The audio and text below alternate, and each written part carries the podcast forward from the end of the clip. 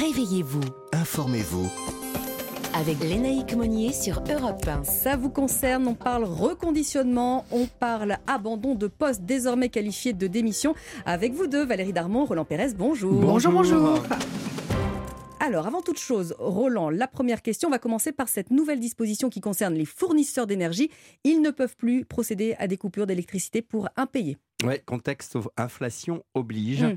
Euh, on s'est penché, le- le- les pouvoirs publics se sont penchés déjà depuis euh, le 16 août 22 sur euh, une loi qui portait des mesures d'urgence pour la protection du pouvoir d'achat.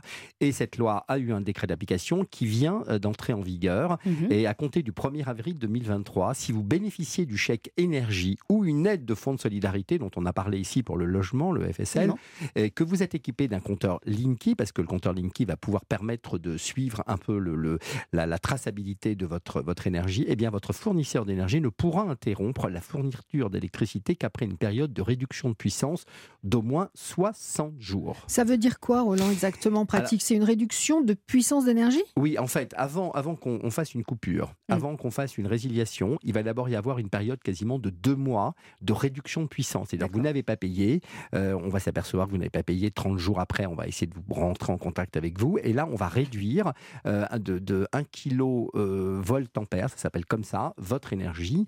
Euh, et ça va vous permettre bah, quand même de, de pouvoir garder certains usages essentiels de l'électricité, éclairage, fonctionnement d'équipements électroménagers, réfrigérateurs, congélateurs, la recharge d'appareils électroniques, mais vous aurez quand même cette restriction-là. Et ensuite, il va y avoir une discussion pour essayer de trouver un terrain d'entente pour pouvoir trouver bah, des, délais de, des délais de paiement. En gros, il faut se dire que euh, pendant quatre mois, rien ne va se faire, vous n'aurez pas de réduction, mais ensuite, si vraiment il n'y a pas eu d'accord, Mhm. bah, vous allez vous retrouver avec une résiliation, euh, une résiliation. Sachez en revanche que si vous êtes chez EDF, c'est la bonne nouvelle, votre électricité est maintenue tout au long de l'année. Euh, ils, vont, ils ne peuvent faire qu'une réduction, mais il n'y aura jamais de résiliation. Et évidemment, pendant la trêve hivernale, Évidemment, il n'y aura pas de, euh, de résiliation possible. Cette trêve hivernale qui, on le rappelle, court du 1er novembre au 31 mars. Exactement. Évidemment, là, on en est, on en est sorti puisqu'on approche euh, tout doucement du mois du joli mois de mai. Autre nouveauté cette fois-ci, Roland, on va parler du code du travail avec euh, l'abandon de poste par un salarié.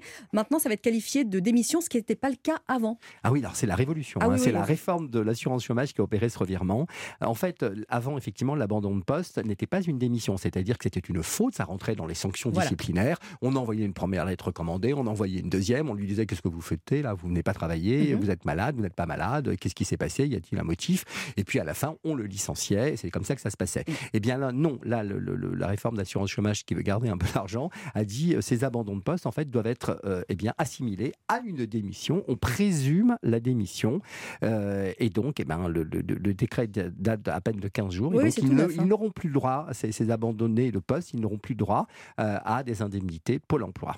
Mais si le salarié justifie des raisons de son absence, par exemple euh, comme une maladie, l'exercice de son droit de grève, un désaccord avec l'employeur, l'abandon, il tient toujours Oui, ou pas? si le motif est vraiment sérieux et justifié, on viendra dire que l'imputabilité de la rupture, elle est liée à la l'attitude de l'employeur. Donc dans ce cas-là, il faut savoir qu'une étude publiée en février dernier par le ministère du Travail disait que les abandons de poste étaient le premier motif de licenciement. Mm. C'est-à-dire quand on n'arrivait pas à se faire licencier, ben, on se disait on ne vient plus travailler. Bah oui. Tranquillement, on va, on va pas répondre aux lettres recommandées, on va se prendre une petite faute lourde ou une faute grave, et les fautes lourdes et les fautes graves eh ben, n'étaient pas exonératoires des, des, des indemnités Pôle Emploi. Et donc là, ça a changé. Bon, Voilà. vous restez à votre poste, hein, Bah, tous les deux là. euh, oui, oui, je suis Bon, là. On y tient. Valérie, on va parler euh, du marché du reconditionnement. hein. Ça fait quelques années maintenant euh, que c'est un petit peu euh, à la mode et en ces temps d'inflation, évidemment, on fait pas de petites économies, mais est-ce que c'est fiable? Alors, il est vraiment en expansion, hein, ce marché. Je pense que tous les deux, là, Lénaïque, Roland, vous avez peut-être eu un ordinateur portable ou de bureau euh, à, à revendre, Mhm. euh, une trottinette ou vélo électrique. Roland, je sais que vous Bah, êtes la complètement fan. bientôt, ça, va, plus- ça va être interdit. Donc Oui, je vais voilà. la revendre. Voilà, bah alors voilà, exactement, c'est le moment. Alors, le produit sera reconditionné quand vous allez le réadresser à votre vendeur. Ça veut dire qu'il ne sera pas d'occasion ni invendu, mais réinitialisé, testé, nettoyé, réparé, passé au contrôle qualité, réemballé et remis à la vente, tout cela moins cher. On peut d'ailleurs aussi trouver des modèles d'expo. Et pour un smartphone, par exemple, acheter reconditionné fait économiser 82 kg de matières premières, Ouais, 87% d'émissions de gaz à effet de serre.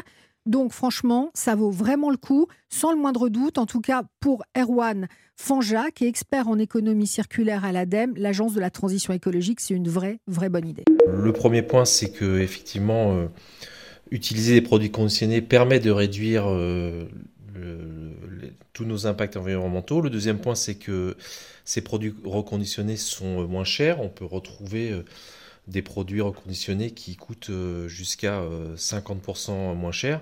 Et puis ça permet d'utiliser plus longtemps euh, le- les, les équipements. Il y a en ce moment un travail euh, qui est en train d'être réalisé pour euh, labelliser le reconditionnement. Donc d'ici un an peut-être, euh, il y aura des labels euh, sur les produits reconditionnés. Mais en attendant, ce sont des produits qui sont garantis et qui sont garantis pendant euh, au moins un an, euh, avec la garantie légale de conformité qui dure un an pour les produits reconditionnés. Donc le reconditionné, c'est quand même 8 fois moins d'impact environnementaux que le Mm. neuf en moyenne et jusqu'à 75% moins cher quand même. C'est hein. presque trop beau pour être vrai. Est-ce qu'il faut quand même faire attention Moi, je me méfie toujours un petit peu. Alors, c'est mieux d'acheter quand même. On fait attention à quelques, quelques à certains petits points, mais Mm. c'est quand même mieux d'acheter reconditionné aujourd'hui. Le consommateur ne dispose évidemment d'aucune information sur la précédente utilisation du Oui. produit. hein. Ça, on a, c'est pas, il n'y a pas de traçabilité. hein, puisque le marché n'est pas régulé. Attention aussi aux vis cachés. Donc avant d'acheter un modèle, mieux vaut l'essayer au maximum, hein, quand, surtout quand on privilégie un téléphone, Oui. euh, un smartphone par exemple.